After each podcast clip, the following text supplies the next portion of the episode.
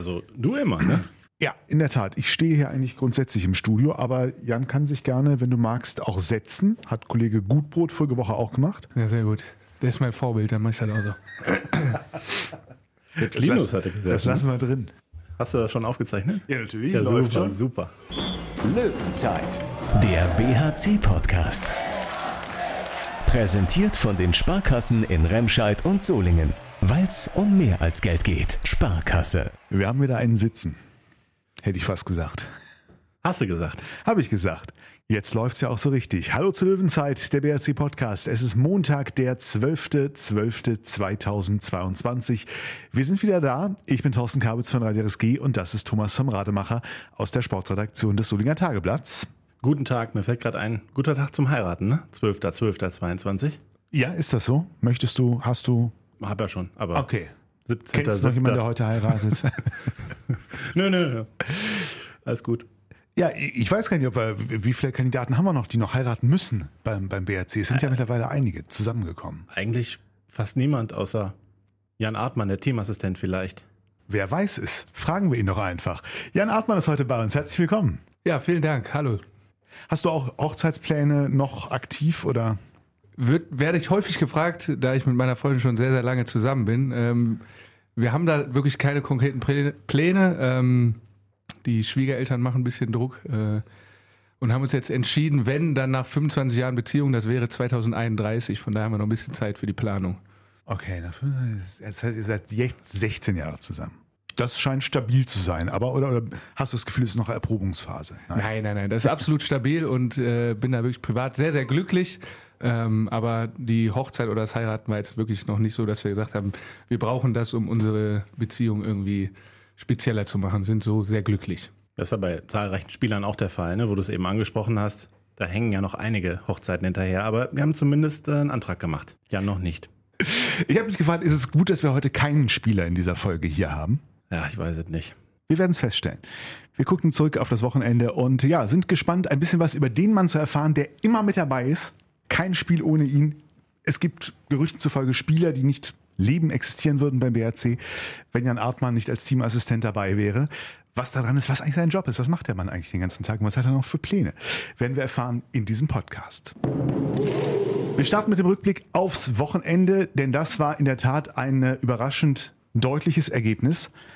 Mit 36 zu 17 haben die ersten BRC-Damen gegen äh, St. Tönis gewonnen. Muss man auch mal erwähnen in diesem Podcast. Großartig, großartig. Die zweite hat aber verloren, die zweite Männermannschaft unter Mirko Bernau mit einem Torunterschied verloren. Und die A-Jugend äh, in der Meisterrunde hat auch äh, deutlich verloren bei den Füchsen Berlin. Ich glaube 19 zu 33. Das gehört auch zur Wahrheit dazu. Handball-Podcast hier. Ja. So.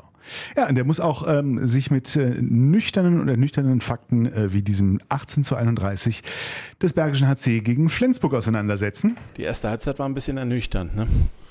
ja, also das bisschen kann man an der Stelle weglassen. Jörg Queste, BRC-Geschäftsführer, gestern direkt äh, nach dem Spiel, hatte zumindest den Humor noch nicht ganz verloren. Ja, so ein bisschen Geigenhumor war vielleicht auch dabei, ne? Ja, ich finde, er hat das äh, sehr schön, sehr schön zusammengefasst, eigentlich das Spiel. Also, nee, spontan, ich wüsste nicht, wo ich jetzt widersprechen sollte. Man könnte es nur erweitern oder ergänzen, aber ähm, ja, das war tatsächlich kein besonders äh, erquickender Auftritt, speziell in der ersten Halbzeit. Auch in der zweiten nicht, aber das war ja dann eh nicht mehr so wichtig. War die Fallhöhe jetzt an der Stelle nochmal doppelt so groß, weil man vielleicht auch mit einer, wir haben letzte Woche ja auch mit Fabian Gutbrot drüber gesprochen, dass man mit einer, naja, schon einer gewissen Leichtigkeit, wäre zu viel gesagt, aber zumindest positiv gestimmt in dieses Spiel reingegangen ist. Ja, ich glaube, dass ähm, ohne das jetzt auch beweisen zu können, aber ich denke, vor Melsung war die Trainingswoche auch nicht so optimal, beziehungsweise man hatte da auch einige erkrankte Spieler oder Spieler, die halt nicht ganz fit waren, dann auch teilweise im Kader, beziehungsweise sind gar nicht erst mitgefahren. Und ähm, ja, dann plötzlich punktet man in Melsung und ist eigentlich auch kurz davor, da sogar zu gewinnen. Aber man holt immerhin einen Punkt und das ist ja auch ein Erfolgserlebnis. Aber hatte vielleicht gar nicht so damit jetzt gerechnet, dass da wirklich was geht. Vielleicht hat man sich da auch ein bisschen selbst überrascht. Und äh, das ist ja auch ein Auswärtsspiel, ist immer noch was anderes mental. Und dann hat man eine Woche später zu Hause Flensburg, hat das Gefühl, die straucheln. Man hat immer noch eine schlechte Trainingswoche, weil wieder andere Spieler dann wohl erkranken oder teilweise auch dieselben. Und ähm, macht sie aber vielleicht ein bisschen mehr Druck. Man ist dann wieder im Dom, da kommen über 4000 Zuschauer, man will ja auch einen, einen guten Eindruck hinterlassen, mal mindestens. Ja, und dann geht das dann halt so dahin. Das ist Ich, ja, das, ich glaube, da, da sind dann halt viele Faktoren, die dazu führen, dass es dann wirklich sich dann auch noch so, so steigert und man nicht einfach, ja, vielleicht einem Rückstand hinterherläuft, aber dass man halt so eine Packung kriegt. Dass halt keine Phase dabei war, wo man mal sagte, oh, das war mal eine richtig gute BRC-Phase, fehlte ja komplett. Wir hören mal rein in das komplette Interview mit Jörg Föste. Die erste Halbzeit war ein bisschen ernüchternd, ne? ja, also das bisschen kann man an der Stelle weglassen. Es war eine sehr seltsame Darbietung von uns. Wir haben alles in Überzeugung vermissen lassen, was man braucht, um einen äh, Gegner wie Flensburg herauszufordern. Äh, wir haben äh, unsere Qualitäten einfach nicht auf die Platte gebracht. Äh, sind dazu noch an Buric gescheitert, der zum Schluss eine Quote von 48 Prozent hatte. Aber unsere Angriffseffektivität, die über das ganze Spiel bei 33 Prozent lag, die reicht natürlich nicht gegen eine so gut besetzte Mannschaft wie Flensburg zu äh, bestehen. Kann man das entschuldigen damit, dass jetzt so viele Spieler kaum trainieren konnten, schlecht trainieren konnten, angeschlagen sind, krank sind? Ja, sagen wir mal so, äh, es muss bei uns einfach alles funktionieren, äh, um äh, gegen Mannschaften wie Flensburg bestehen zu können. Und wir haben natürlich einen sehr dünn besetzten Rückraum. Lukas ist noch nicht im Vollbesitz seiner Kräfte, wie man unschwer sehen kann. da muss ja sogar Arno Gunnarsson auf Rückraum rechts aushelfen. Das zeigt schon die ganze Misere, in der wir stecken. Ähm, deswegen predigen wir ja auch immer, wir müssen äh, in der nächsten Spielzeit einen tieferen Kader haben. Wenn Weg noch ausfällt, äh, wenn Lukas nicht so äh, im Vollbesitz seiner Kräfte ist, wenn der Spiritus Rector Linus Arneson ausfällt, dann suchen wir natürlich auch nach Struktur im Angriffsspiel und die ist heute auch nicht zu, zu sehen gewesen. Jetzt geht's nach Leipzig. Ähm, glaubst du, dass jetzt die, na, das Selbstvertrauen der letzten Wochen damit auch dahin ist? Oder ist es jetzt ein Ausrutscher, den man auch schnell abhaken kann? Vielleicht auch, weil es so eine deutliche Pleite war. Naja, rein fachlich formuliert. Es kommt natürlich auch darauf an, äh, was für einen Kader wir zur Verfügung haben. Wenn wir ein bisschen mehr Kadertiefe hineinbekommen in Leipzig, äh, dann sieht es ja schon wieder ganz anders aus von unseren Möglichkeiten her. Das ist eine. Und das zweite, äh, ich bin der Meinung, so ein Spiel wie heute passiert. Es sollte nicht passieren, es sollte vor allem nicht häufig passieren, aber es passiert im Sport eben, dass einfach gar nichts gelingen will. Und äh, dieses Spiel haben wir uns heute genommen und so sollten wir es auch abhaken. Und fertig. Wir haben davor sehr gute Leistungen geboten, beherzt äh, unsere Auftritte gestaltet und äh, wir sollten die Spur zurückfinden in Leipzig. Danke. Sehr gerne. Frage an dich, ähm, Jan, äh, gibt es einen Moment vor dem Spiel oder ist, wird sowas dann auch erst wirklich dann auch erst nach 10, 15 Minuten klar, dass das heute so gar nicht funktioniert? Oder gab es irgendwelche Indizien gestern schon vor dem Anwurf, wo du gemerkt hättest, uh. Nee, also unmittelbar vor dem Spiel gestern ähm, ist das ja die Phase in der Kabine, wo die Mannschaft zusammenkommt. Ähm, hatte ich das Gefühl, dass die Jungs fokussiert waren. Ähm, Tom hat es ja schon angesprochen, die Trainingswoche war durchaus wirklich ähm, auch eine Bastelwoche mit vielen Kranken, ähm, plus den Langzeitverletzten, die sowieso dabei sind. Ähm, das war schon bastelig. Ähm, vor dem Spiel war das wirklich trotzdem in der Woche so, dass die Jungs das gute Gefühl mitnehmen wollten, ähm, was wir jetzt über die letzten Wochen uns auch erarbeitet haben. Ähm, ja, und dann, wie es Jörg auch gesagt hat, ja, war es leider ein absolut gebrauchter Tag gestern leider das zweite Mal die Saison, würde ich sagen, mit dem Spiel in Hamburg, was auch ähm, ja, wirklich bitter war. Ähm, das tut weh, das hat man den Jungs auch gestern angemerkt. Ähm, ja, ist aber andererseits auch ein Spiel, wo man, glaube ich, relativ schnell einfach einen Haken dran machen muss. In der Pause abhauen ist ja noch schlecht bei so einem Handballspiel, ne? Bin, äh, als Mannschaft jetzt. Mhm, ja, ich glaube, dann wäre das Publikum auch noch wütender gewesen. gewesen. ja. okay, gehen wir mal nach dem 45. Ne? Ja, ist natürlich ein bitterer Kabinengang, auf jeden Fall. Ne? Also fünf Tore, äh, davon zwei sieben Meter auch noch, drei Feldtore. Ich weiß gar nicht, also ich erinnere mich spontan an ein Tor aus dem Positionsangriff von Thomas Spaback. Ich weiß nicht, ob es das einzige war. Ich habe gerade äh, Gibril Mbengue vielleicht noch oder war es zweite Welle. Also sagen wir zwei Positionsangriff-Tore in, in 30 Minuten. Schon heftig. Und es war ja auch wirklich rekordverdächtig.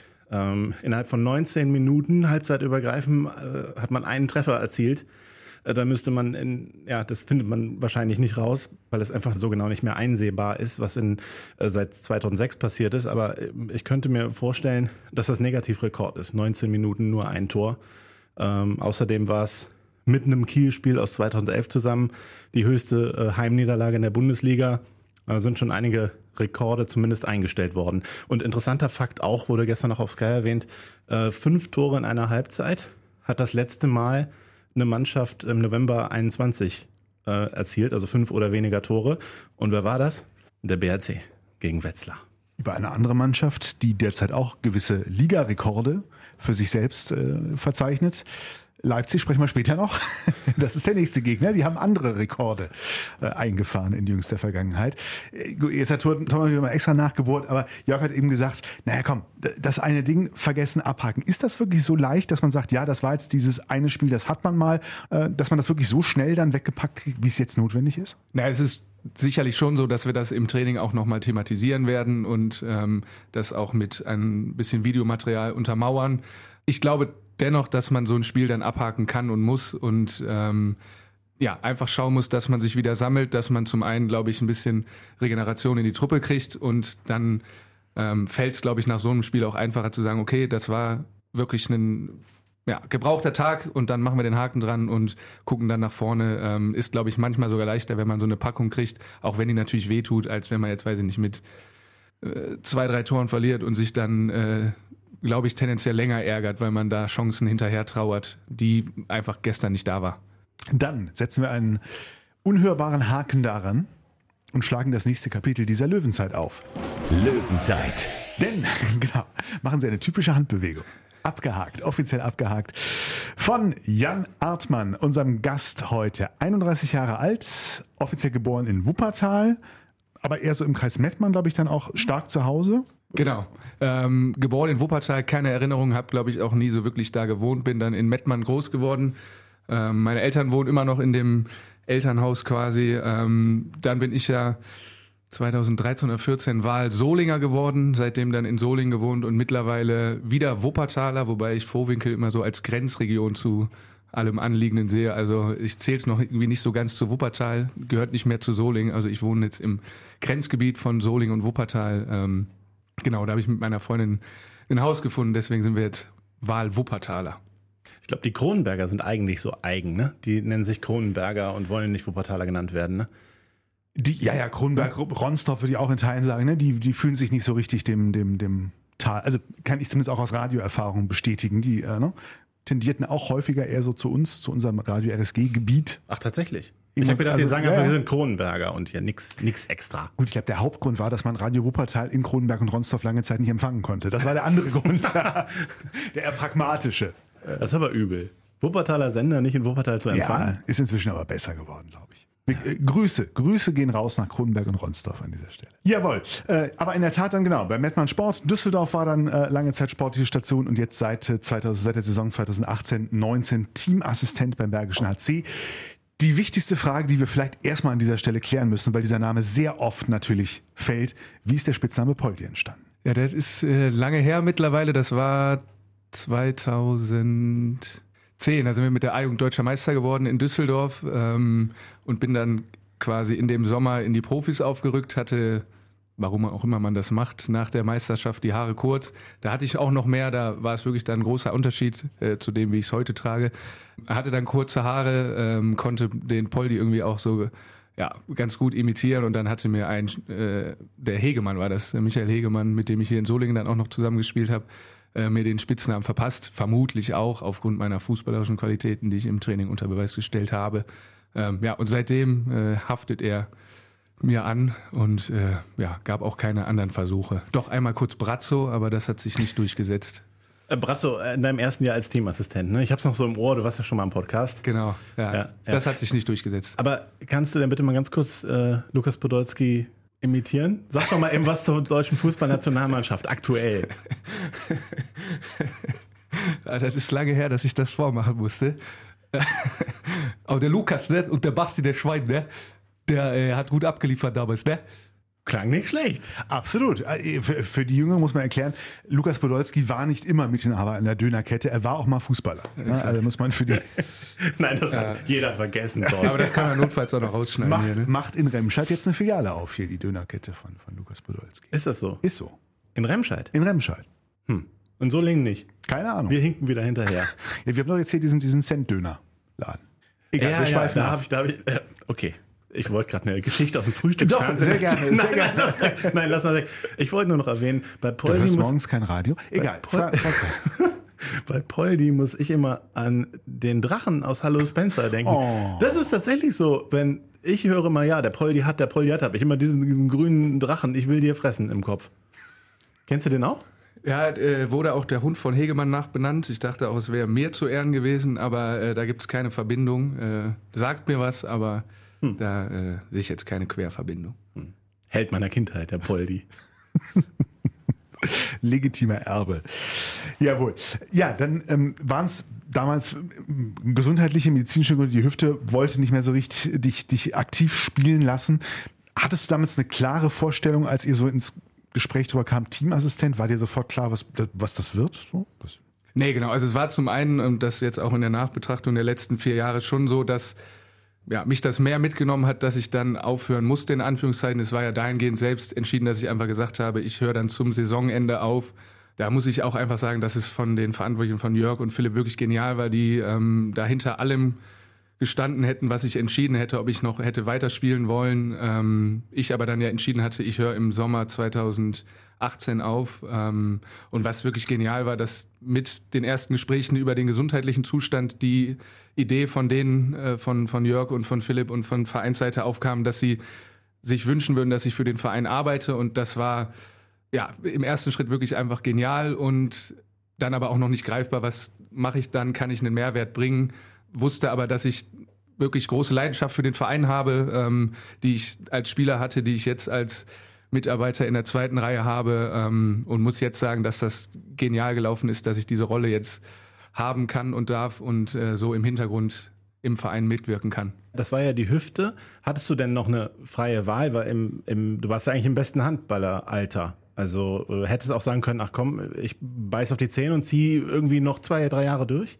Äh, Theoretisch ja. Es war auch mit, mit unserem Mannschaftsarzt damals so, dass er sagte, die ähm, Arthrose ist halt fortgeschritten in der Hüfte, aber es kann jetzt nichts großartig passieren oder ähm, kaputt gehen äh, über diesen Zustand hinaus. Es war aber einfach so, dass ich mich dann fragen musste, will ich auf den Tag warten, wo ich wirklich gar nicht mehr kann und den Arm heben muss und sagen muss, ich kann heute nicht trainieren? Oder höre ich lieber dann auf, ähm, wenn es noch halbwegs geht? Und mich hatten auch damals, das weiß ich noch, der ein oder andere Fan gefragt, warum ich denn aufhöre. Das sieht im Spiel doch noch völlig in Ordnung aus. Aber ähm, der größere Teil der Arbeit ist ja dann von Montag bis Samstag, wenn wir sonntags gespielt haben. Ähm, und das war schon mitunter auch wirklich zäh. Also ähm, ist jetzt im Podcast schwer vorzumachen. Aber Socken anziehen war in Rückenlage auf dem Bett und irgendwie gucken, dass man die Socke da morgens äh, über den Fuß kriegt. Und das ähm, ja, war dann in Summe so, dass ich gesagt habe, ich habe lieber dann diesen klaren Cut und ähm, entsche äh, entscheide, dass ich zum Saisonende aufhöre, als dass ich irgendwann wirklich einfach sagen muss, ich kann jetzt nicht mehr. Das wäre ähm, auch kein Zustand, in den ich äh, in eine Saison gehen will. Wenn ich mich ja, in eine Mannschaft einbringen will, dann will ich ähm, sicher sein, dass ich, wenn jetzt keine, keine neuen Verletzungen dazukommen, halt dabei sein kann und nicht irgendwann vielleicht ähm, gesundheitlich bedingt dann aussteigen muss. Deswegen war das auch in der Nachbetrachtung, glaube ich, so für mich die bessere Entscheidung. Aber im Training greifst du jetzt hin und wieder noch ein, hören wir. Die neue Hüfte äh, macht das halbwegs mit, das ist nicht besonders clever, aber ähm, jetzt war tatsächlich ja häufiger Not am Mann und ähm, ich merke, dass das auch immer noch mal juckt in den Fingern und äh, war tatsächlich so, dass ich vor, ich glaube, zwei Wochen mal eine Viertelstunde im Angriff auf links außen stand, weil wir so wenig Personal hatten ähm, und letzte Woche auch noch mal kurz in der Abwehr. Macht dann wirklich auch Bock, aber ist alles so, so wie es ist, ist alles wunderbar. Ich bin sehr zufrieden, dass ich ähm, nicht mehr spiele und ähm, ja, dann in anderen Bereichen dabei bleiben kann. Wie lief's denn in dem Trainingsspiel? Ja, das musst du mal unsere Torhüter fragen. Ähm, zwei bei Rudek, zwei bei Johannesson, insgesamt vier von vier. Vier von vier. Ja. Da wird Jamal doch gefragt haben. Ja, er hat gefragt, ähm, war tatsächlich eine äh, Millisekunde hat er gefragt, ob ich äh, mittrainieren kann. Ähm, aber ich musste dann auch realistisch sagen, dass es einfach keinen Sinn macht. Ich kann nicht ähm, so eine Laufbelastung in der Halle mitmachen. Wenn ich da mal eine Viertelstunde auf Außen in der Ecke stehe, dann ist das alles gut machbar, aber ähm, jetzt wirklich äh, einen Mannschaftsring mitmachen ist auch absolut unrealistisch. Aber wäre es gestern negativ aufgefallen, Thorsten? Abhaken. Okay, abhaken. weg, weg, weg. Du wolltest eben was anderes sagen, habe ich gemerkt. Ja, äh, und zwar wie jetzt die Woche von Montags bis Samstags aussieht. Du sitzt ja durchaus nach wie vor erste Reihe, zumindest auf der Bank, da sehen dich die Fans bei den Spielen. Ähm, wir hören gelegentlich hier von dir im Podcast, wenn Spieler erzählen, dass du ihnen Wohnungen organisiert hast, sie äh, in das Leben im Bergischen eingeführt hast, ähnliches. Gib allen, die es vielleicht gar nicht so genau wissen im Detail, was ist alles dein Job? Wie sieht deine Woche aus? Die Woche kann ich jetzt nicht so stereotypisch äh, beschreiben, dass die jede Woche gleich ist. Das ist sehr, sehr vielfältig. Ähm, ich kann vorwegschieben, dass ich einfach wirklich sehr, sehr froh bin. Wir haben ein sehr kleines Team um ähm, unsere Bundesligamannschaft. Ähm, federführend natürlich die Geschäftsführer äh, Jörg Förster und Philipp Tichy. Den versuche ich einfach ähm, in gewissen Dingen ähm, ja, vielleicht ein bisschen Arbeit abzunehmen. Das ist dann gerade, ähm, wenn es um Neuzugänge geht, diese lebenspraktischen Fragen zu klären. Das heißt Wohnung, Auto, Krankenversicherung, Anmeldung, das sind ja dann auch relativ banale Dinge, aber gerade für ähm, Spieler, die vielleicht aus dem Ausland hierher ziehen, dann ähm, durchaus komplexer, denn die Bürokratie ist dann doch eine Hürde, die es beispielsweise in Skandinavien nicht in der Form gibt. Und sonst ähm, ja, ist das wirklich vielfältig. Ich versuche einfach ähm, ja, mit dazu beizutragen, denn das ist, glaube ich, so das, was wir ähm, einfach versuchen, dass unsere Bundesliga-Truppe sich bestmöglichst ähm, auf, den, auf den Handball und auf ihren Job fokussieren kann, dass wir einfach gucken, dass das tolle Team auf der Geschäftsstelle da einfach bei ganz vielen Dingen unter die Arme greift, damit sie da bestmöglichst ähm, den Fokus auf den Handball haben können. Wir haben vorige Woche gehört, es wird jetzt mittags auch mal gegessen. Äh, aber du musst jetzt nicht noch kochen jeden Mittag für die Jungs, oder? Machst du das auch noch mit? Nee, das nicht. Da haben wir ähm, tatsächlich eine ganz gute ähm, Lösung gefunden. Ich ähm, bin aber gerne bereit, die Thermoboxen, die dann unten auf dem Parkplatz ankommen, mit in Etage 2 in der Geschäftsstelle ähm, zu tragen und das da dann vorzubereiten, ähm, mache ich gerne, weil zum Beispiel dieses gemeinsame Mittagessen wirklich einen riesen, riesen Mehrwert bringt. Das merkt man in der Truppe, dass ähm, ja, das zum einen natürlich auch wieder etwas erleichtert, aber auch ähm, die Jungs dann da noch zusammenkommen, einen Kaffee trinken danach, einfach ähm, auch mal Zeit außerhalb der Handballhalle noch gemeinsam verbringen, hat einen professionellen Mehrwert, weil sie einfach gut versorgt sind direkt nach dem Training, aber auch, ähm, glaube ich, für die Gruppe sehr, sehr wertvoll neben ja, Behördengängen, etc., was du gerade beschrieben hast, du kannst Namen weglassen, aber was war vielleicht so die, ich sag mal, kurioseste Aufgabe, Anforderung, die so bisher an dich, wo du dachtest, was mache ich hier genau? Oder warum mache ich das jetzt genau? Mm, muss ich ehrlich gestehen, fällt mir spontan wenig ein, äh, weiß jetzt nicht, ob ihr irgendeinen Tipp bekommen habt, aber mir würde jetzt nichts einfallen, was äh, so speziell war. Also ähm, die Jungs sind ja auch selbstständig. Also es geht jetzt ja nicht darum, dass ich denen wirklich durch den Alltag helfen muss, sondern ich einfach nur versuche, ein paar Grundlagen äh, mitzustrukturieren.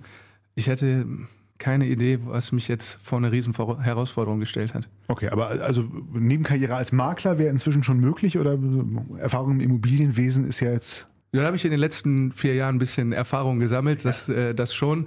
Muss aber auch äh, ehrlich gestehen, dass ähm, ich ganz gerne auch Wohnungen angucke, von daher passt das ganz gut. äh, guck, guck mir ganz gerne ähm, neue Wohnungen an und kann mir dann nochmal vorstellen, wie könnte das hier aussehen. Von daher ist das auch nichts, was jetzt äh, besonders schwierig ist.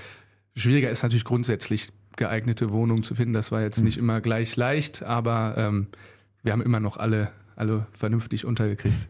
Im Prinzip hast du ja musst du ja den ausländischen Spielern am meisten helfen. Ne? Also die deutschen Spieler wissen ja wahrscheinlich selber so, woran sie sind, was Behördengänge und so weiter betrifft. Aber gerade wenn dann welche hier ihre erste Station in Deutschland haben, und das ist ja beim BRC gar nicht so selten, da haben die ja dann gar keinen Plan und sind vielleicht auch geschockt von der deutschen Bürokratie, die da so an den Tag gelegt wird. Also das ist wirklich unisono. Alle Skandinavier, vor, vor allen Dingen die Skandinavier, die zu uns kamen, die haben gesagt, das ist Wahnsinn. Egal, ob es ein, weiß ich nicht, Autoleasing ist, das ist auf 600 Seiten gedruckt oder ähm, jeder Vorgang äh, im Bürgerbüro ist noch in Papierform. Bei denen ist das alles ein Klick auf dem Handy, sowohl die Steuererklärung am Jahresende oder ähm, Ummeldung oder sonstige Themen. Das ist natürlich ähm, dann für die schon eine große Umstellung.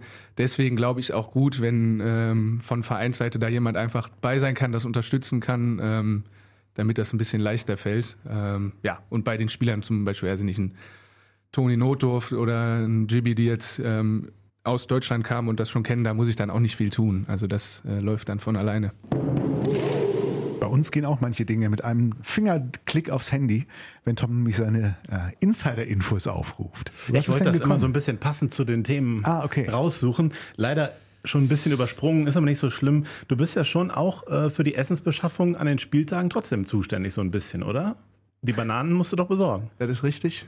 Das ist gestern in die Hose gegangen. Äh, aber grundsätzlich äh, bringe ich zu den Heimspielen dann noch Bananen mit für die Jungs. Da hat der Rewe to go gestern leider an der Tankstelle keinen guten Job gemacht und ich war etwas aufgeschmissen. Aber grundsätzlich steht das mit auf der Agenda und wird normalerweise gewissenhaft umgesetzt. Vorauseilend schon der erwähnt, Ja, ja. dass es gestern nicht so gut war. Genau, also das, Aber sie seien auch das, immer das, zu das grün. scheint, das scheint mir, das scheint mir eher eine Erklärung zu sein. Die Bananen fehlten gestern. Sie fehlten, ja. Aber sie sind auch sonst immer zu grün. Der Legende nach würdest du nach Costa Rica fliegen, um die Dinger frisch vom Feld zu holen. Ich weiß, dass der Vorwurf existiert. Ich muss aber tatsächlich ehrlich gestehen, ähm, ich habe da auch mal an die entsprechende Person, die das vermutlich ähm, dir geteilt hat, mal ein Foto geschickt, denn ich stand am Tag vor dem Spieltag im Supermarkt und es waren wirklich alle Bananen grün, deswegen war die Auswahl wirklich schwierig. Ich versuche immer die perfekten Reifegrade der Bananen ähm, zu finden und dann zum Spiel mitzubringen. Ja, wenn man einmal diesen Ruf auch hat, man bringt nur grüne Bananen mit, dann Kannst du machen, was du ist willst. es schwierig. Dann Ja. kannst du zwölfmal herrlich gelbe mitbringen. Wenn man am 13. Mal wieder grün ist, ist alles zurück. Spieltagsorganisation, also Bananen mitbringen. Was gehört denn noch dazu, so im, Team, ums Team? Sagen wir mal, gestern ähm, PSD Bankdom in Düsseldorf. Was, was steht denn da so auf der Agenda eigentlich? Weil das ist ja jetzt kein, du hast es ja schon erwähnt, kein so riesiges, äh, großes Team ums Team beim BRC. Was muss man da alles machen? Ähm, ja, gefühlt wird das äh, von Jahr zu Jahr mehr. Wir haben jetzt ja seit einigen Jahren diese Kinexon-Thematik, ähm, wo die Spieler einen Chip im Shirt hinten haben und der Ball auch gechippt ist. Ähm, da muss ich die Bälle mitbringen, die müssen geladen sein. Dann brauchen wir die, die Unterzieh-Shirts, damit die Chips da ähm, ordnungsgemäß angebracht sind. Dann haben wir für die Halbzeit so äh, Nahrungsergänzungsmittel, Getränke, die müssen dann gemixt werden. Dieses Jahr dazugekommen ist noch ein Live-Video-Analysesystem, was im Vorfeld an den Sky-Ü-Wagen angeschlossen werden muss, damit an den Bänken die Möglichkeit besteht, dass die Trainer da quasi direkt real life sich Szenen angucken können. Also mittlerweile ist es relativ viel, aber ähm, überhaupt nichts Schwieriges, macht mir wirklich großen Spaß, ähm, das dann so vorzubereiten, dass die Jungs sich da aufs Spiel fokussieren können und ähm, von daher ist halt alles in Ordnung. Das machst alles du. Ja, Ja, und äh, kriegst du da noch mit, was sonst noch so geschieht? Oder äh, wann bist du eigentlich da, sagen wir mal so? Wann bist du denn da bei so einem Spiel? Ja, durch dieses Aufbauen des ähm, Videosystems, weiß ich jetzt, drei, dreieinhalb Stunden vorm Spiel, sonst wären es zwei Stunden, also auch nicht viel früher, als die Mannschaft dann kommt. Ähm, wir haben ja bei den Heimspielen auch immer noch den, unseren Betreuer, den Sigi dabei, der sich dann um die Trikots kümmert. Ähm, das fällt dann, also der ist bei den Heimspielen dabei, auswärts habe ich dann die Trikots noch dabei. Aber das ist alles wirklich stressfrei dann zu organisieren. Das klingt vielleicht auch mehr, als es dann letztendlich ist ähm, und ist gut zu handeln.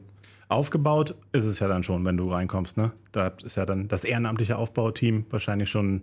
Kelly Family hat die Bühne abgebaut und dann haben die sofort angefangen in der Nacht. Oder wie war das jetzt? Ja, aber auch das, ähm, das ist eine von zwei Perspektiven, die ich ähm, dadurch auch gewonnen habe, jetzt wo ich nicht mehr Spieler bin, äh, dass man zum einen sieht, was die Ehrenamtlichen da leisten, um unsere Spielstätten spielfähig zu machen. Und das ist wirklich enormer Aufwand. Das ist ja nicht nur den Hallenboden dahinlegen und die Banden, sondern das ist wirklich mit enormem Aufwand verbunden. Und ähm, das habe ich jetzt dadurch, dass ich auch so früh in den Hallen war, häufig dann auch gesehen, wie da wirklich ackern und malochen, um das hinzukriegen. Und die andere Perspektive ist ja genauso, die man als Spieler nicht mitkriegt, dass man einfach nicht sieht, was auf der Geschäftsstelle passiert, was, was unsere Geschäftsführer da im Hintergrund ähm, zu tun haben, um, um den Verein dahin zu bringen, wo wir sind und auch weiterentwickeln zu wollen. Ähm, das ist vielleicht was, was ähm, mir auch die Perspektive jetzt als Teamassistent gezeigt hat, dass wirklich der Spieler den Fokus auf sich hat und da ganz, ganz viel zugehört und unsere Geschäftsführer wirklich einen überragenden Job machen, um diesen ähm, Verein zu führen und ähm, diese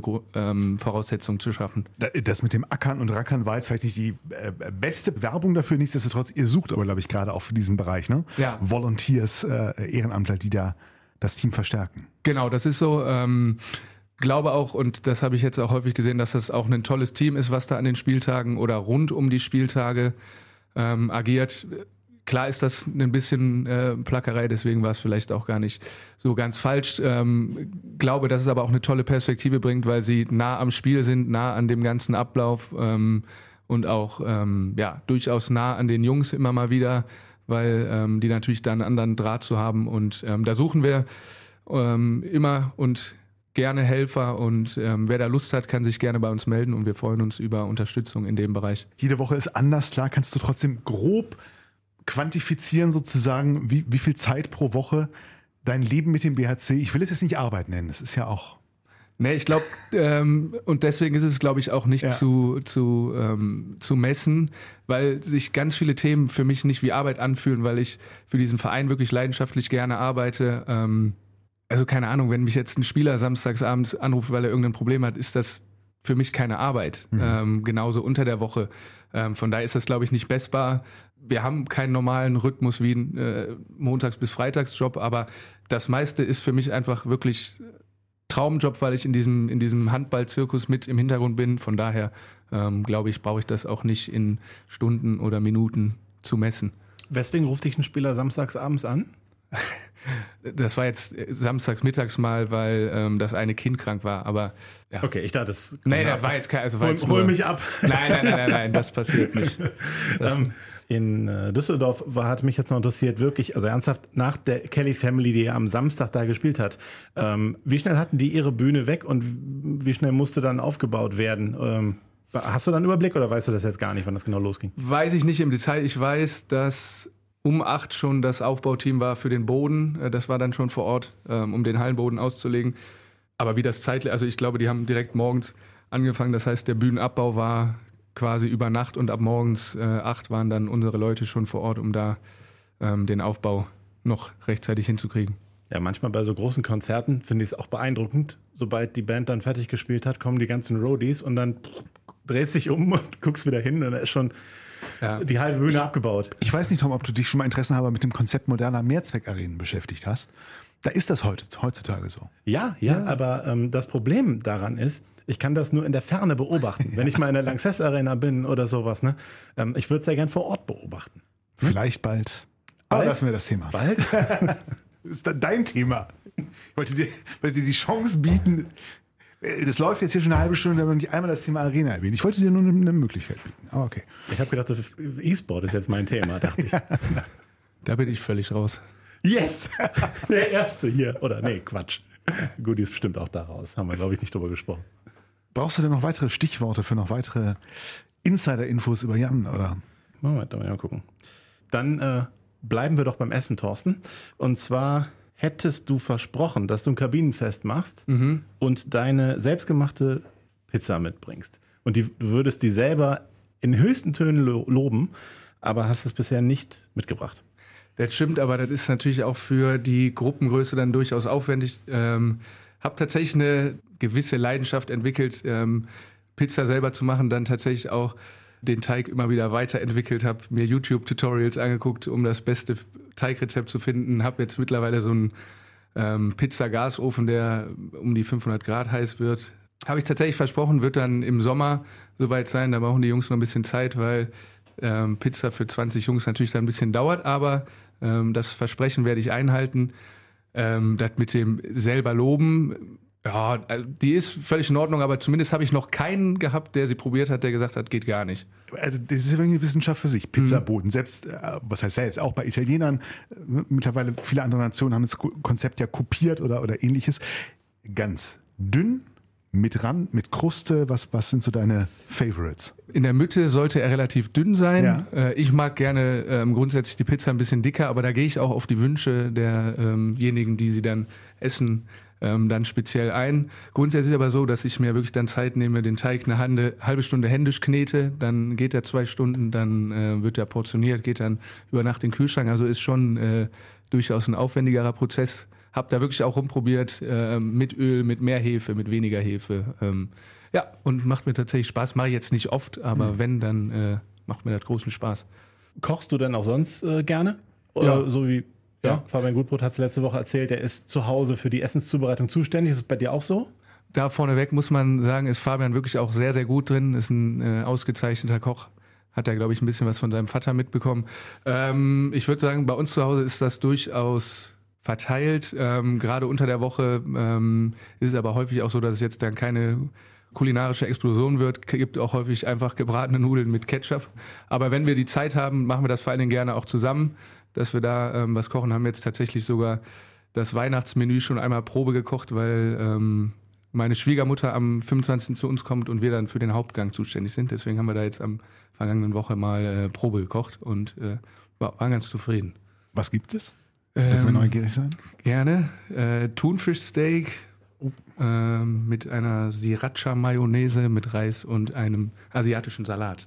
Klingt sehr gut. Und äh, klar, den Thunfisch Mhm. Deswegen wollten wir das mal probieren, dass wir das. Äh, im, im äh, sous vide im Wasserbad? Oder, nee, einfach oder, in der Pfanne. Ah, okay. Ja. Das ist ja okay, anspruchsvoll.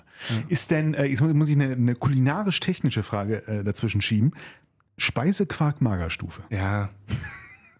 Es, es gibt ein Instagram-Profil, was mit Jan Artmann assoziiert ist und was aber den Profilnamen Speisequark Magerstufe trägt und auch einen Deckel einer Speisequark Magerstufenpackung äh, als Profilbild hat. Ähm, könnte sein, dass es meins ist. Ähm, ich bin wirklich ein sehr, sehr inaktiver äh, Instagram-Nutzer. Äh, eher so, dass ich mir Dinge angucke, ich eigentlich von mir da ähm, nichts teile.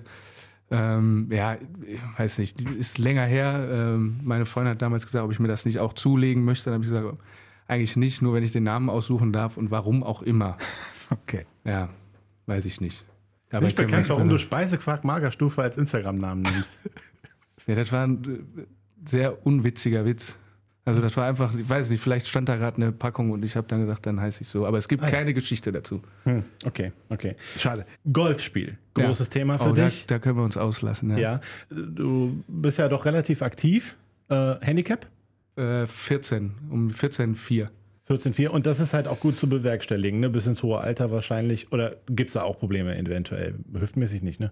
Nee, das ist tatsächlich ein Sport, den ich jetzt mit der neuen Hüfte gut machen kann. Also alle Laufbelastungen oder Hallensportarten sind einfach nicht besonders gut für diese künstlichen Hüftgelenke und ähm, das ist ein Sport, der gut geht ähm, und wo ich wirklich eine große Leidenschaft entwickelt habe.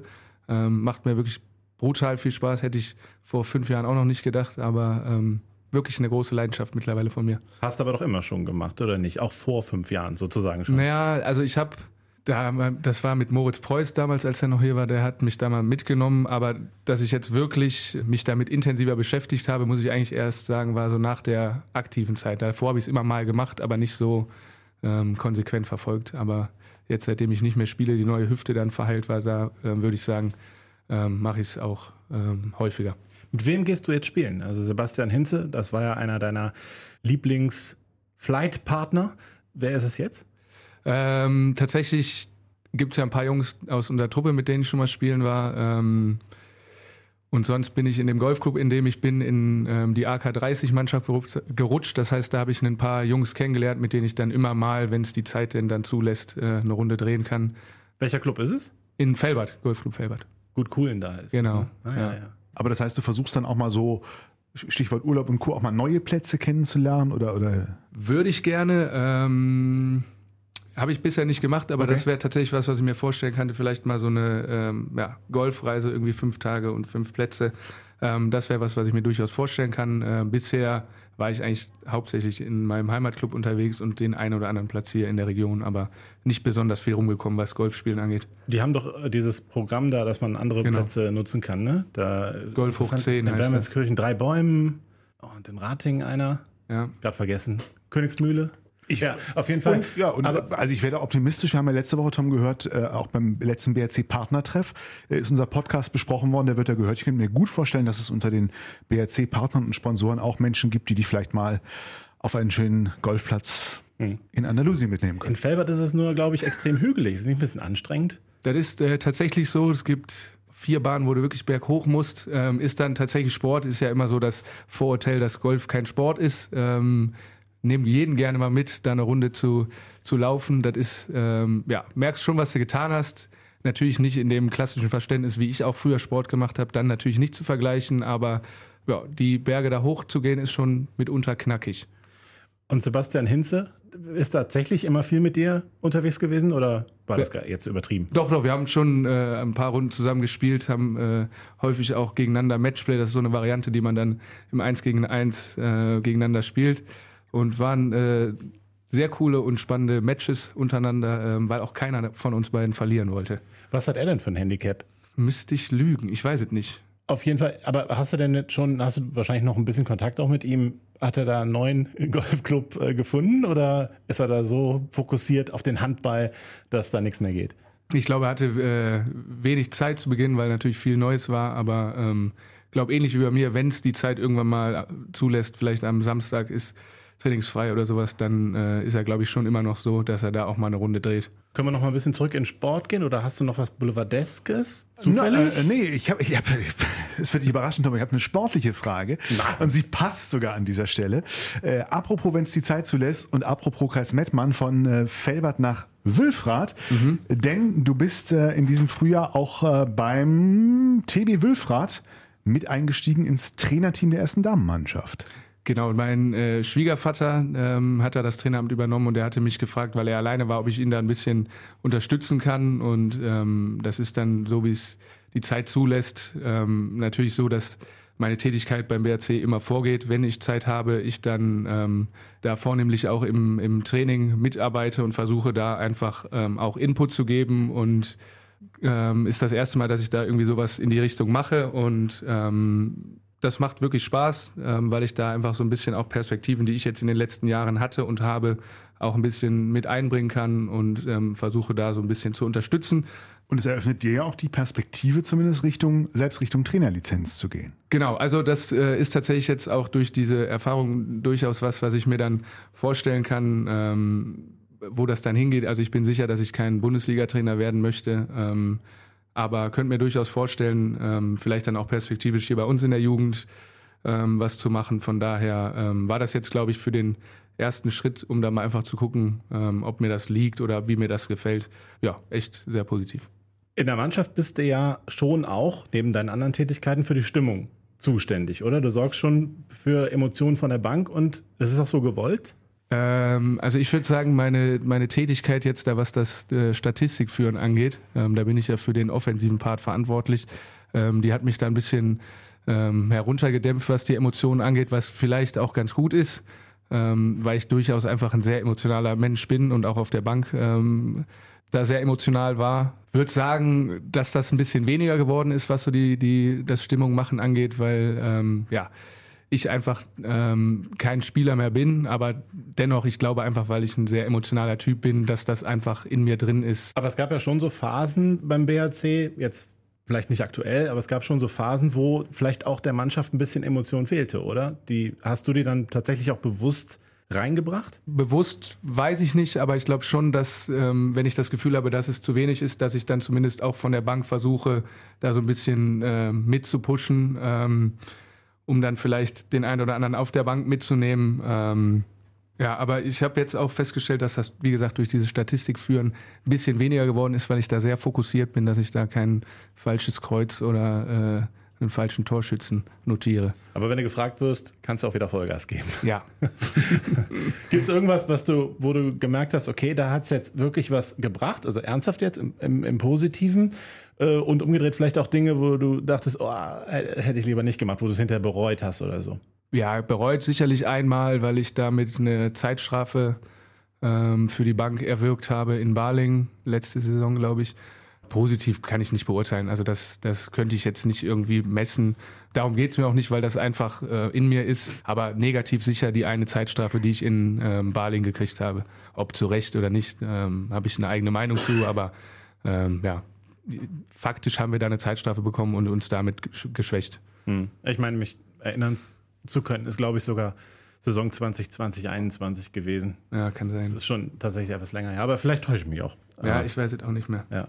Auf jeden Fall war es in Baling und äh, ja. War das nicht das Spiel, wo, wo Tom Kare äh, rot gekriegt hat? Mhm. Oder Lipovina den Schrittfehler? Ich weiß nicht. Baling, alles gleich, alles verwaschen. Immer verloren irgendwie zuletzt. Löwenzeit. Es geht wieder auswärts weiter für den BRC am kommenden Wochenende gegen Leipzig. Wir sind eingestiegen, Tom, mit, naja, dieser Erfahrung, dem Spiel gegen Flensburg gestern, der Hoffnung, das schnell abhaken zu können und wieder da anknüpfen zu können, wo man in Melsungen aufgehört hatte. Aber jetzt muss man ausgerechnet dort weitermachen, wo die Leipziger gerade aktuell eine Sechs-Siegeserie hingelegt haben. Hast du mitgezählt? Sind sechs? Sechs Siege in Folge. Brutal, ne? Die Trainerwechsel, Auch, ja, frisch aufgegangen sozusagen. absolut. Ja, ja. Rona Sigtriksson oder so? Sigtrizson, ne? Sigtrizson, irgendwie sowas. Sechs Siege in Folge, darunter heißt er. Genau, neuer Trainer, sechs Siege in Folge seit dem Wechsel, unter anderem ein 40 zu 33 gegen die MT Melsungen am vergangenen Wochenende, ein knappes 29 zu 28 bei GWD Minden. Aber das heißt, die Leipziger schweben gerade auf ihrer eigenen Welle. Absolut. Die Leipziger sind natürlich mm, echt schwach in die Saison gestartet. Ich meine, die standen auch ganz lange da mit vier Punkten äh, unten drin. Und wie du jetzt sagst, sechs äh, Spiele in Folge äh, haben sie gewonnen und sind jetzt ja wieder locker, sag ich mal, in Schlagdistanz äh, in zur oberen Tabellenhälfte, wenn sie nicht schon drin sind sogar, aber sind auf jeden Fall kurz davor, ähm, haben ihre Krise überwunden und anscheinend war da der Trainerwechsel tatsächlich, naja, das, das richtige Mittel. Das klingt jetzt irgendwie böse, ne?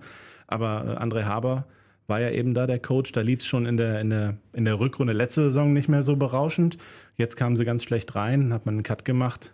Jetzt ist eben Runa Sigtriksson, meine Güte. Also Runa, der Isländer, ist jetzt äh, äh, der neue Trainer und es läuft, ähm, ich würde fast sagen, überraschend gut. Ne? Äh, ob das jetzt dann immer auch alles so überragend äh, gespielt ist, das, das weiß ich nicht. Dafür äh, habe ich es auch einfach zu wenig gesehen, weil ich tatsächlich sehr stark darauf konzentriert bin, halt die BRC-Spiele zu beobachten. Aber ähm, ja, also es ist äh, schon so, die Ergebnisse sind halt gut. Gegen Melsung war es dann schon so, dass sie nach hinten raus dann plötzlich dann noch so hoch gewonnen haben. Das Spiel war eigentlich die ganze Zeit eng. Äh, und in Minden ähm, hat man vielleicht auch den Eindruck, na ja, das könnte man auch höher gewinnen oder sowas, ne? Aus Leipziger Sicht jetzt in dem Status. Deswegen würde ich jetzt nicht denken, dass äh, das jetzt irgendwie ein Selbstläufer für die wird, dass der BRC jetzt kommt und äh, man fertigt da den BRC ab. Das denke ich auf gar keinen Fall wenn man so will, hat der BRC auch was wieder gut zu machen jetzt von dem Wochenende. Und vielleicht äh, wird ja auch die Krankensituation ein bisschen besser und ich bin schon gespannt, wie das da wird. Ist auf jeden Fall ein hochinteressantes Spiel zu später Stunde am Sonntagabend. Worauf stellst du dich ein? Wie sieht die Woche jetzt auch der Vorbereitung aus? Ja, Verteilst du Mediz äh, Vitaminpräparate noch fleißig oder? Genau, da müssen wir noch ein bisschen mehr einmischen. Ähm, ich glaube, Tom hat schon viele Dinge angedeutet. Wird jetzt zum einen darum gehen, dass, dass der Kader ähm, die Chance kriegt, sich zu regenerieren, dass die Jungs wirklich fit werden für ähm, dieses Wochenende beziehungsweise auch diesen Auswärtstrip mit Auswärtsspiel in Leipzig und dann in Magdeburg. Ja, ich glaube, es wird da eine Woche sein, wie wir sie immer haben, dass ähm, wir an Dingen von uns arbeiten und dann uns sehr gewissenhaft, was Jamal wirklich sehr, sehr gewissenhaft tut, uns taktisch auf, auf Leipzig vorbereiten und wir einen sehr guten Plan entwickeln werden, um in Leipzig zu bestehen und die Siegesserie der Leipziger zu beenden. Ja, muss man auch sagen, sechs Siege in Folge ist tatsächlich äh, Clubrekord sozusagen für Leipzig. Den haben sie jetzt auch erstmal. Also ist es tatsächlich der Rekord sogar? Die Kollegen der Sportinformationsdienste ja. haben das so ausgezählt. Ja, gut. Ja, das ja, es ist auf jeden Fall eine beeindruckende Bilanz und es gibt schönere Momente, um gegen äh, Leipzig äh, zu spielen. Aber es man, muss natürlich auch sagen, es war ja eigentlich gar kein so schlechter Moment gegen Flensburg zu spielen. Auch die waren auch gar nicht überragend. Also es wird ja jetzt so getan, wenn ich auch so Kommentare aus Flensburg lese, äh, wie überragend diese Mannschaft da gespielt hat. Ich fand das überhaupt nicht. Ich fand die eigentlich gar nicht so gut. Also Buric war natürlich super, der Torhüter. Äh, aber gut. Das, das war dieses Spiel, was wir abgehakt hatten. Ja, das war abgehakt. Ja, ne? ja, ja, ja, ja. Okay, gut. Aber der Kontrast dazu, man spielt gegen Flensburg, hat das Gefühl, Flensburg strauchelt, da ist was drin. Und jetzt fährt man nach Leipzig und hat eher den Eindruck, naja, ähm, die sind auf Wolke 7. Auch da kann es ja genau umgedreht ausgehen. Und plötzlich gewinnt der BRC dort 31 zu 18. Ist nicht mein Tipp, aber vielleicht passiert's. Wir haben nichts dagegen. Aber das sind natürlich schon auch so Faktoren, ne? Lange Fahrt, später Termin sind auch ganz wegpacken kann man es nicht. Ne? Es ist nicht so einfach so Mannschaft raus aufs Feld und los, sondern das sind schon auch Faktoren, die man mit bedenken muss in der mhm. Planung. Absolut, das ist dann gerade auch am Spieltag, wenn der normale Rhythmus 16 Uhr ist am Sonntag, relativ simpel mit Mittagessen. Da muss man dann gucken, wann isst man zu Mittag oder man muss noch eine Zwischenmahlzeit einschieben. Jetzt nicht komplex in der Planung, muss man aber einfach berücksichtigen, damit die Jungs ähm, ja, vernünftig versorgt sind im Vorfeld des Spiels und Sonntag ja, ist spät, aber ähm, am Ende des Tages ähm, für uns auch egal. Wir fahren einen Tag vorher hin, um uns da gut vorbereiten zu können und dann bin ich sicher, werden wir alles raushauen, um äh, in Leipzig ein gutes Spiel zu machen und dann um die Punkte da zu kämpfen. Warum ist es um 19 Uhr? Fußball-WM-Finale oder hast du irgendeine Idee? Weiß ich ehrlich gesagt nicht. Ich weiß, dass unsere A-Jugend ähm, in der, in der A-Jugend-Bundesliga-Meisterrunde da vorher ähm, um 16 Uhr spielt. Aber warum das Spiel auf 19 Uhr verlegt wurde, weiß ich nicht. Aber ihr könnt das Finale gucken oder ist gar kein Interesse? kann der jetzt da nicht für alle sprechen. Äh, mich hat die WM jetzt noch nicht sonderlich abgeholt. Also tatsächlich glaube ich auch aufgrund der Anschlusszeiten da irgendwann im Nachmittagsbereich. Aber äh, ich habe wirklich wenig gesehen. Ähm, denke aber, wenn das, wann ist denn das Finale? Um wie viel Uhr? Ich glaube 16 Uhr. Deswegen Ja, habe ich jetzt gemutmaßt, deswegen ist das Spiel um 19 Uhr. Das mag sein, weiß ich nicht. Ähm, vielleicht guckt der ein oder andere da noch eine Viertelstunde rein, aber dann wird es ja auch nochmal eine Besprechung geben. Dann fahren wir in die Halle und dann wird da auch keiner mehr ähm, das Finale verfolgen. Das denke ich nicht. Und um äh, und um, und äh, dann bleibt ihr im Anschluss tatsächlich in Leipzig, um dann, ich glaube, ja, mittwochs ist es ja dann äh, in Magdeburg anzutreten. Da lohnt sich dann die Rückfahrt nicht. Magdeburg ist ja Pokal-Achtelfinale, dann Dienstag 19 Uhr, äh, Mittwoch 19 Uhr, wenn ich nicht irre. Genau, das war die Überlegung, dass wir vor Ort bleiben, weil wir dadurch, dass wir ja so spät spielen am Sonntag, dann wirklich spät erst zurück wären ähm, nach der, nach der ähm, Reise dann aus Leipzig. Und ähm, da wir dann Mittwochs spielen, brauchen wir einfach zwei Tage, wo wir möglichst optimal trainieren können. Das heißt, wir haben dann in Leipzig die Möglichkeit, äh, Montag und Dienstag da zu trainieren, um einfach dann diese kurze Phase, die wir da nur haben, bestmöglich zu nutzen. Und ähm, das war dann aus unserer Sicht so am effektivsten, denn andererseits würde es ja bedeuten, dass wir dienstags direkt schon wieder losfahren und so war dann die Entscheidung, dass wir einfach direkt vor Ort bleiben. Bist du denn der Mann der Tat, der das organisieren soll, Schrägstrich muss, dass man in Leipzig trainieren kann? Ja, natürlich nicht alleine. Ähm, Jamal und ich, wir haben das in Abstimmung gemacht. Ähm, ähm, und auch bei den Reisen habe ich ja Unterstützung bei, durch unser Reiseunternehmen. Das mit den Trainingszeiten jetzt tatsächlich, ja, das äh, habe ich gemacht. Das war aber kein großer Akt. Ähm, das war ein kurzer Dienstweg da nach Leipzig und ähm, sonst passiert das wirklich in enger Abstimmung ähm, ja, von Jamal, dem Reiseunternehmen und mir. Genau. Aber es klingt ja zuvorkommt. Also Leipzig muss euch ja da keine, keinen Unterschlupf gewähren, außer vielleicht am Spieltag oder so, da gibt es vielleicht so Regeln, aber ansonsten ja nicht. Ne? Nee, das klar, absolut. Ähm, mein Gefühl ist aber auch gerade jetzt in den letzten Jahren, wo ich das mitbetreue, dass das in Summe in der Bundesliga schon gut funktioniert, dass man sich da solche Möglichkeiten schafft und einräumt. Ähm, umgekehrt war es auch häufig genug so, dass wir Mannschaften noch zusätzliche Optionen irgendwie organisiert haben. Von daher glaube ich, dass das in Summe recht kollegial in der Bundesliga funktioniert, auch wenn man ähm, dann als Kontrahent sich gegenübersteht. Gibt es da denn Ausnahmen? Äh, durchaus. Da lohnt sich die Nachfrage wahrscheinlich nicht. Nein. Dann, Tom, kommen wir doch zu den alles entscheidenden Fragen. Wer steht denn am Sonntag im WM-Finale, meinst du? Also ich wünsche mir Marokko gegen Kroatien. Das war mir klar, dass du das sagst, ja. Ja, äh, aber dann, wenn man jetzt mal alles ausklammert, was so um diese WM passiert ist und so, ähm, dann würde ich es tatsächlich äh, dem Lionel Messi gönnen, mit einem Titel dann abzutreten. Ich glaube, es ist seine fünfte WM, wenn ich nicht irre. Er hat es immer versucht. Wäre ein nettes Ende. Ich bin aber kein Fußballfan. Wenn ihr mir jetzt sagt, nein, das hat er nicht verdient, dann akzeptiere ich das auch. Gerade in der Hör zu noch nachgeschlagen am Sonntag ist auch Wahl zum Sportler des Jahres in Baden-Baden. Vielleicht wäre das noch eine Möglichkeit für Lionel Messi alternativ. Ja, genau, weil er da so viel spielt. Das könnte ja eher Wiswantan ernannt werden. Ne? Im Schach Baden-Baden, großartig.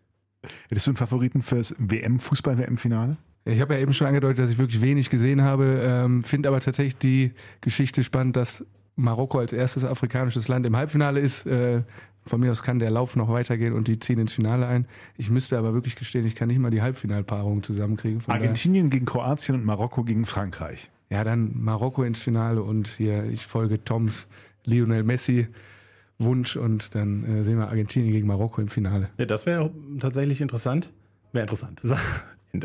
Okay, ich sag Kroatien gegen Frankreich. Muss ja, mal ein bisschen, Ja, Würze. Miss Kroatien wird's richten.